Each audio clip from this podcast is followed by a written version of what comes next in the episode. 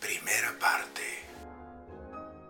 Autor Horacio Castellanos Moya. Narrador Mario Peralta. Advertencia. Edgardo Vega, el personaje central de este relato, existe. Reside en Montreal bajo un nombre distinto, un nombre sajón, que tampoco es Thomas Bernhardt. Me comunicó sus opiniones, seguramente con mayor énfasis y descarno, del que contienen en este texto. Quise suavizar aquellos puntos de vista, que hubieran escandalizado a ciertos lectores.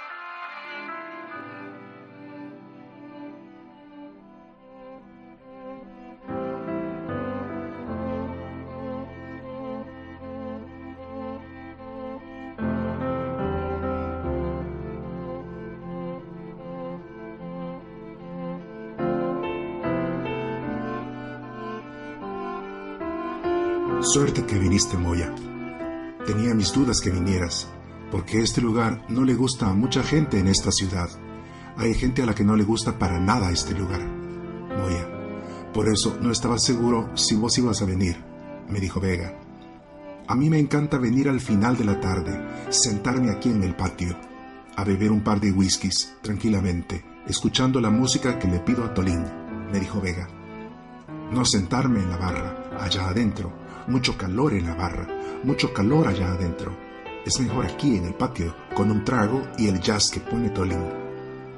Es el único lugar donde me siento bien en este país. El único lugar decente. Las demás cervecerías son una inmundicia, abominables, llenas de tipos que beben cerveza hasta reventar. No lo puedo entender, Moya. No puedo entender cómo esta raza bebe esa cochinada de cerveza con tanta ansiedad, me dijo Vega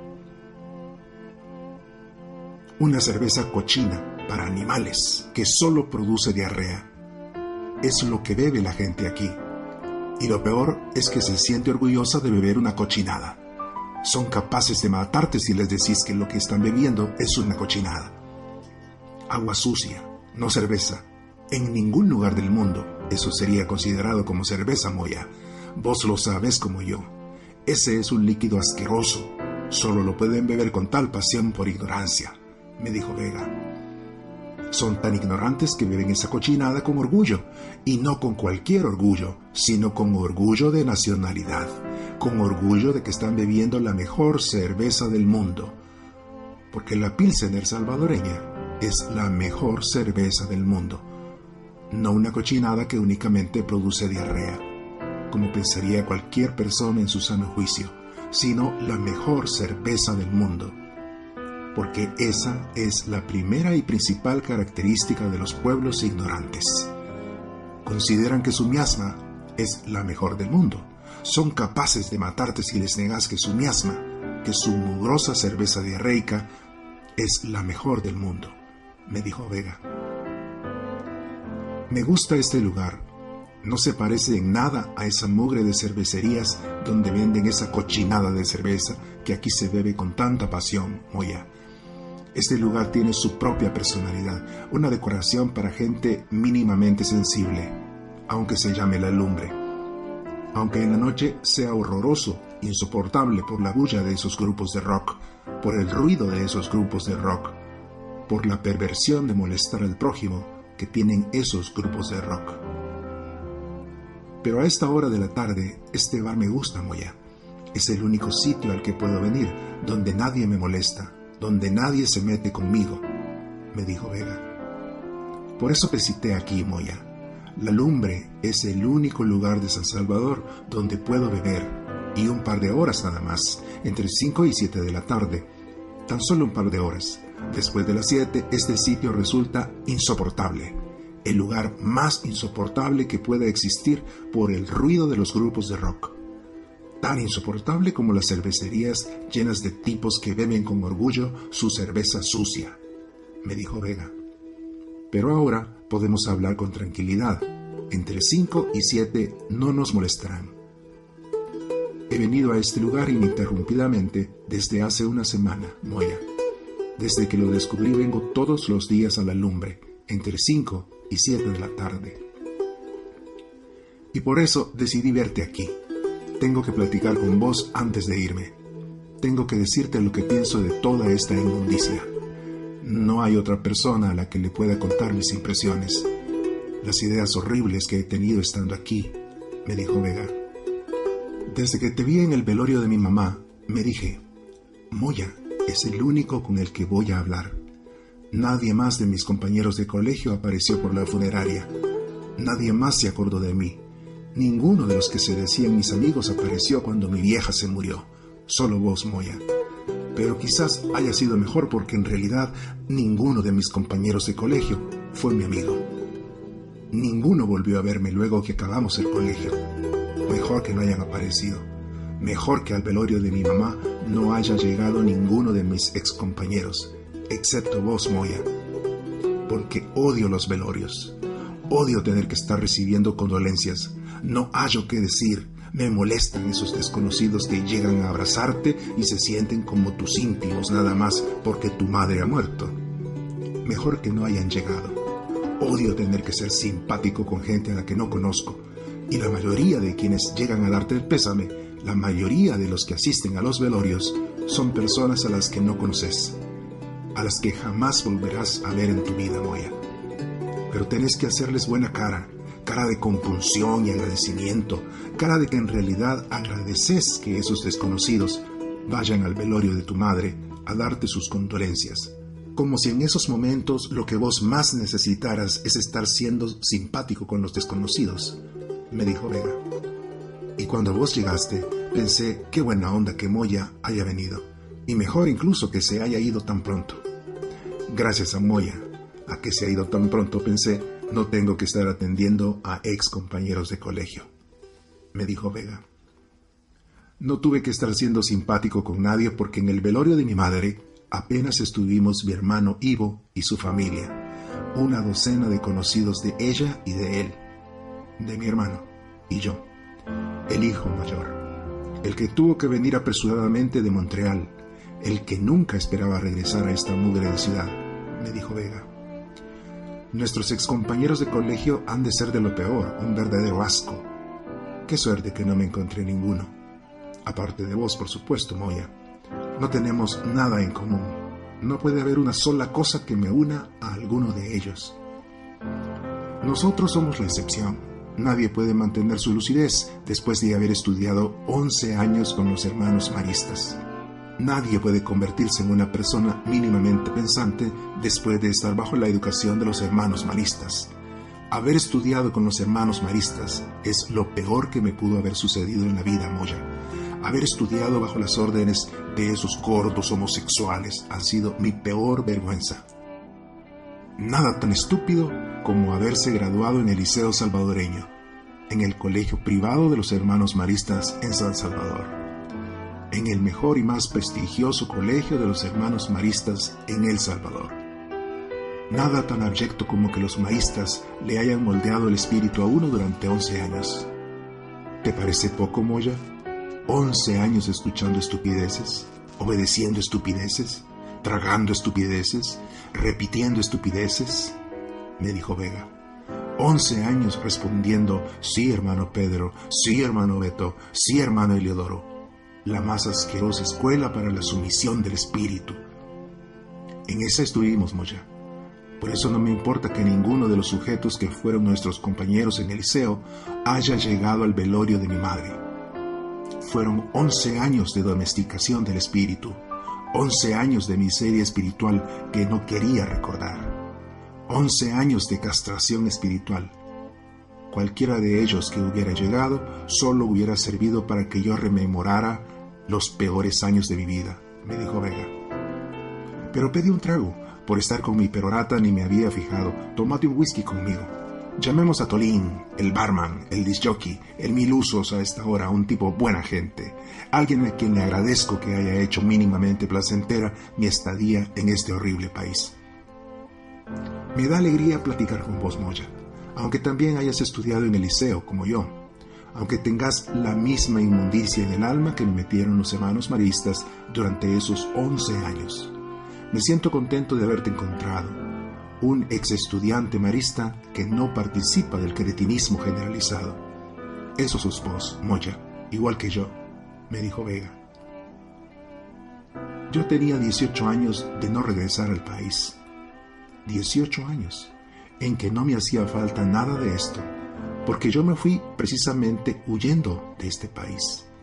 Me parecía la cosa más cruel e inhumana que habiendo tantos lugares en el planeta, a mí me haya tocado nacer en este sitio.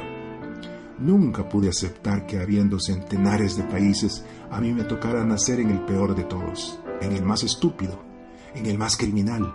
Nunca pude aceptarlo, Moya, por eso me fui a Montreal. Mucho antes de que comenzara la guerra, no me fui como exiliado, ni buscando mejores condiciones económicas. Me fui porque nunca acepté la broma macabra del destino que me hizo nacer en estas tierras, me dijo Vega. Después llegaron a Montreal miles de tipos siniestros y estúpidos nacidos también en este país. Llegaron huyendo de la guerra, buscando mejores condiciones económicas. Pero yo estaba allá desde mucho antes, Moya, porque a mí no me corrió la guerra, ni la pobreza. Yo no me fui huyendo por la política, sino que simplemente nunca acepté que tuviera el mínimo valor esa estupidez de ser salvadoreño. Moya. Siempre me pareció la peor tontería creer que tenía algún sentido el hecho de ser salvadoreño. Por eso me fui, me dijo Vega. Y no me metí ni ayudé a ninguno de esos tipos que se decían mis compatriotas. Yo no tenía nada que ver con ellos. Yo no quería recordar nada de esta mugrosa tierra. Yo me fui precisamente para no tener nada que ver con ellos. Por eso los evité siempre. Me parecían una peste, con sus comités de solidaridad y todas esas estupideces. Nunca pensé volver Moya. Siempre me pareció la peor pesadilla tener que regresar a San Salvador.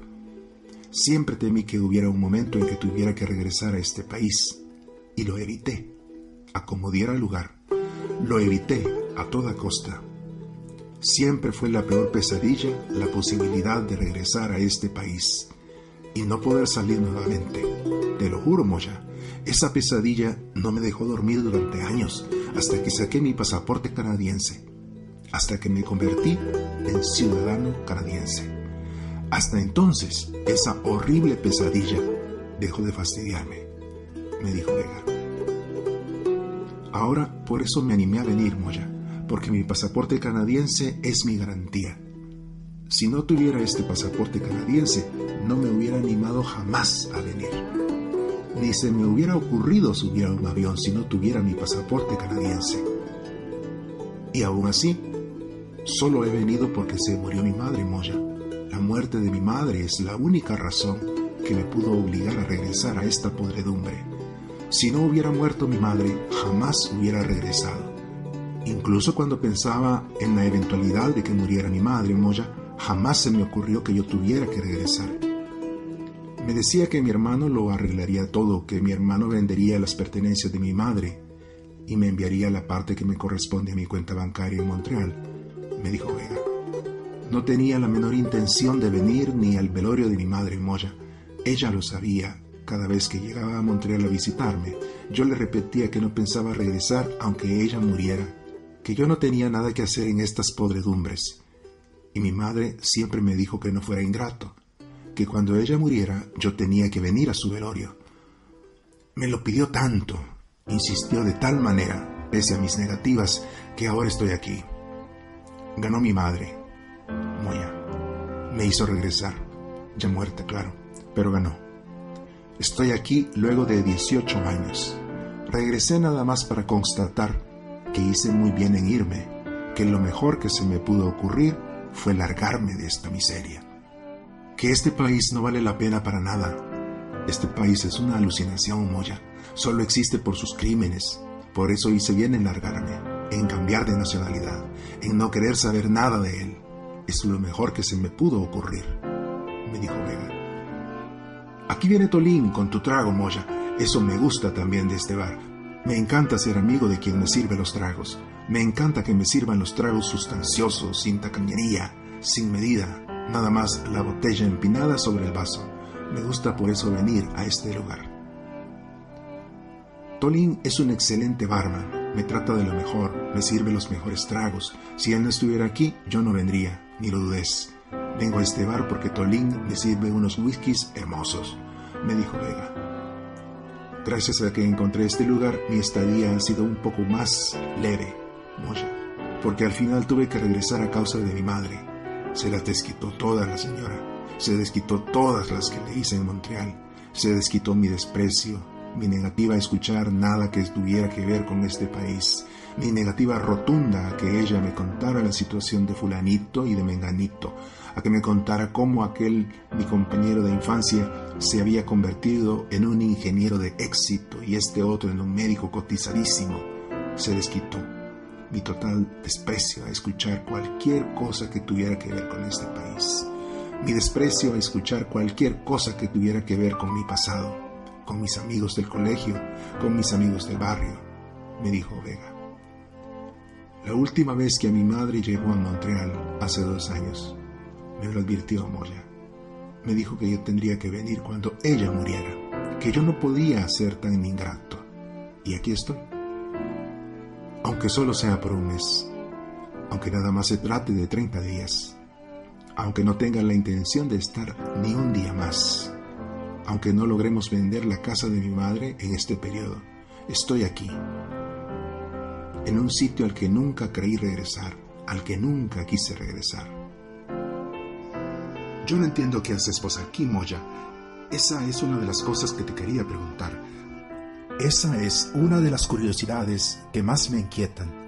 ¿Cómo alguien que no ha nacido aquí, como alguien que puede irse a vivir a otro país, a un lugar mínimamente decente, prefiere quedarse en esta asquerosidad. Explícame, me dijo Vega. Vos naciste en Tegucigalpa, Moya, y te pasaste los 10 años de la guerra en México. Por eso no entiendo qué haces aquí. ¿Cómo se te pudo ocurrir regresar a vivir, a radicarte en esta ciudad? ¿Qué te trajo una vez más a esta mugre? San Salvador es horrible, y la gente que la habita peor. Es una raza podrida. La guerra trastornó todo y si ya era espantosa antes de que yo me largara, si ya era insoportable hace 18 años, ahora es vomitiva, Moya. Una ciudad realmente vomitiva, donde solo pueden vivir personas realmente siniestras o estúpidas. Por eso no me explico qué haces vos aquí. ¿Cómo puedes estar entre gente tan repulsiva, entre gente cuyo máximo ideal es ser sargento? ¿Los has visto caminar, Moya? Yo no lo podía creer cuando vine. Me parecía la cosa más repulsiva, te lo juro. Todos caminan como si fueran militares. Se cortan el pelo como si fueran militares. Piensan como si fueran militares. Espantoso, Moya. Todos quisieran ser militares. Todos serían felices si fueran militares. A todos les encantaría ser militares para poder matar con toda impunidad.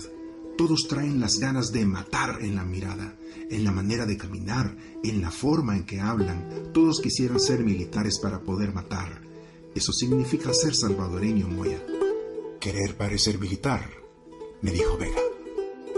Me da asco, Moya. No hay algo que me produzca más asco que los militares. Por eso tengo 15 días de sufrir asco. Es lo único que me produce la gente en este país, Moya. Asco. Un terrible, horroroso y espantoso asco. Todos quieren parecer militares. Ser militar es lo máximo que se pueden imaginar, como para vomitarse. Por eso te digo que no entiendo qué haces aquí. Aunque Tegucigalpa debe ser más horrible que San Salvador, aunque la gente en Tegucigalpa debe ser igualmente imbécil que la gente en San Salvador.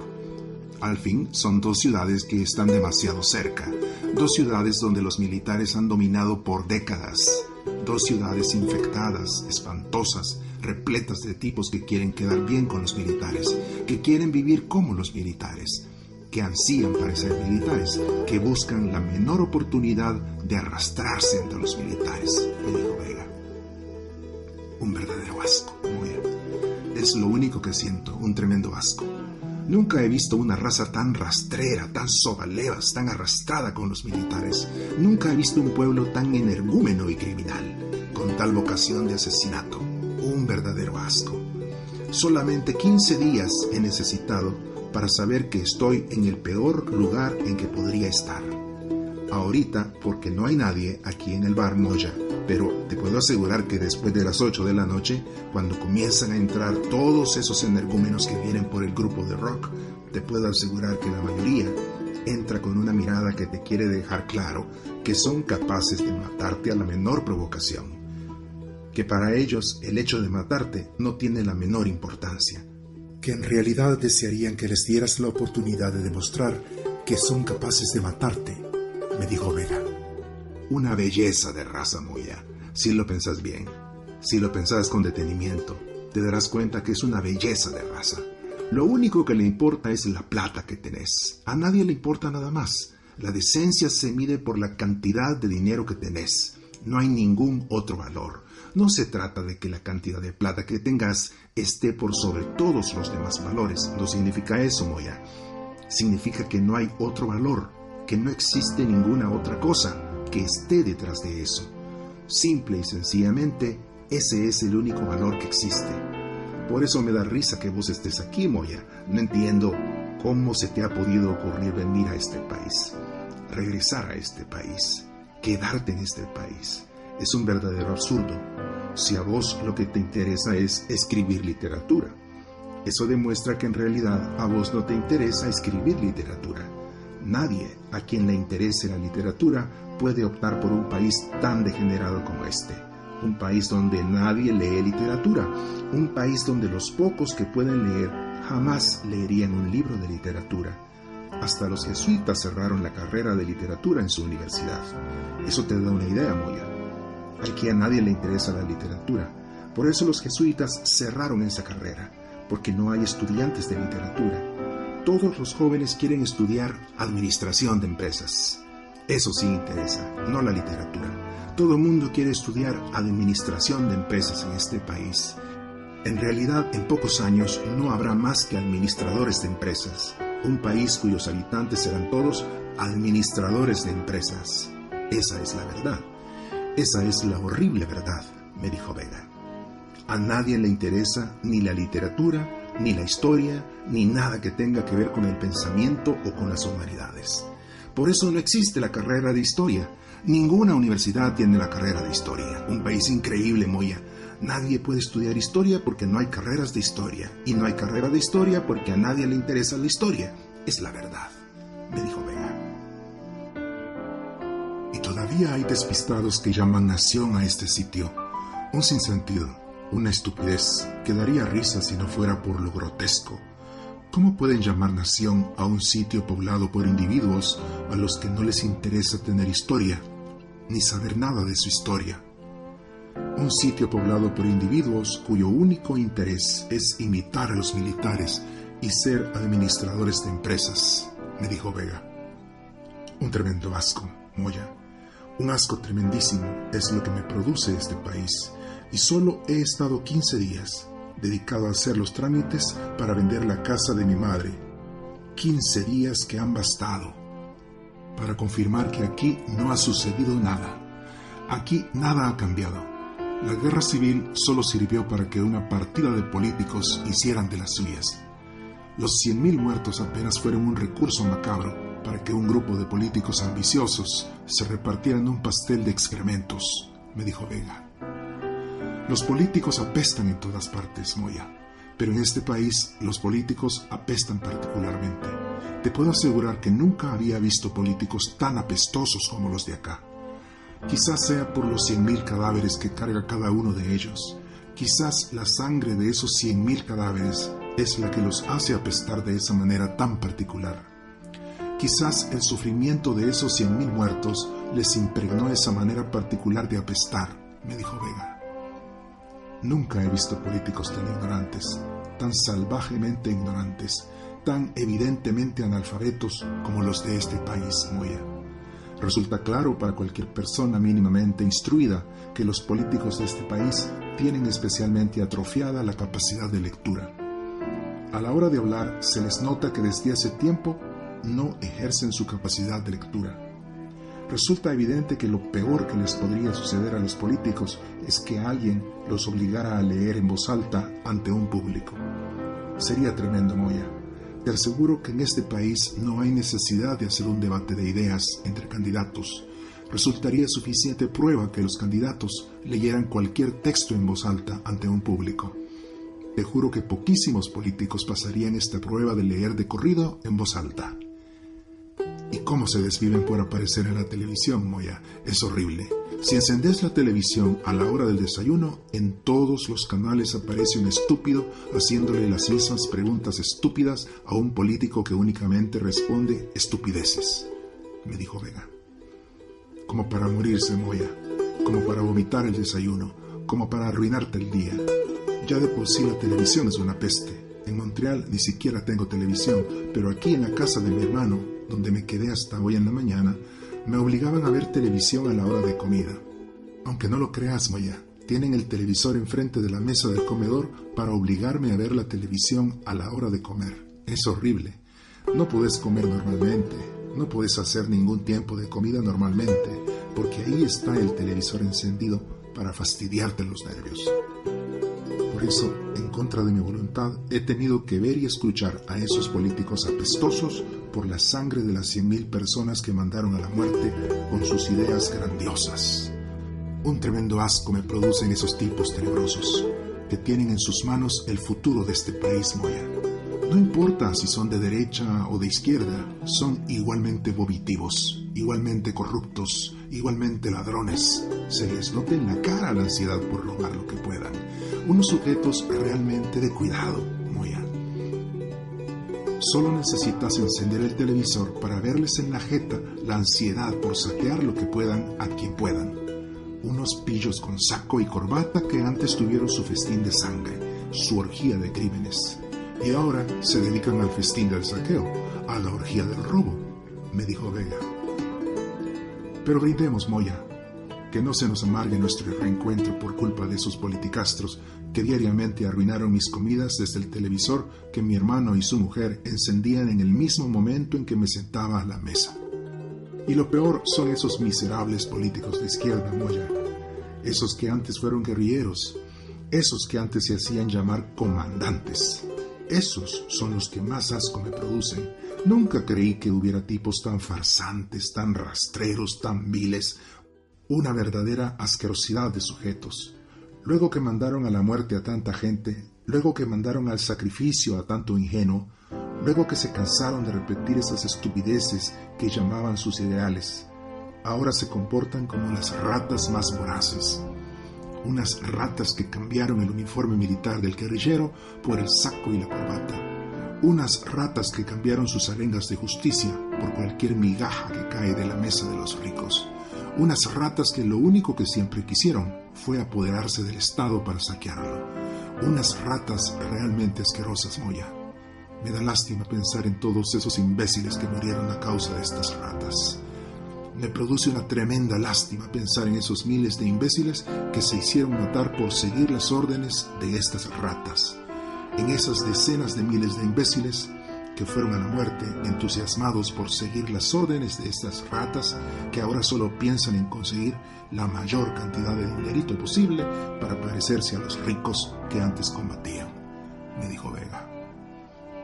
Pidamos otro par de whiskies, Moya. Aprovechemos que aún es temprano, que Tolín está a cargo de todo y nos sirve los tragos generosamente. Le pediré que ponga el concierto en si bemol menor para piano y orquesta de Tchaikovsky esta tarde tengo ganas de escuchar ese concierto en si bemol menor de Tchaikovsky. Por eso traje mi propio disco compacto con ese estupendo concierto para piano y orquesta. Por eso vine preparado con lo que más me gusta de Tchaikovsky.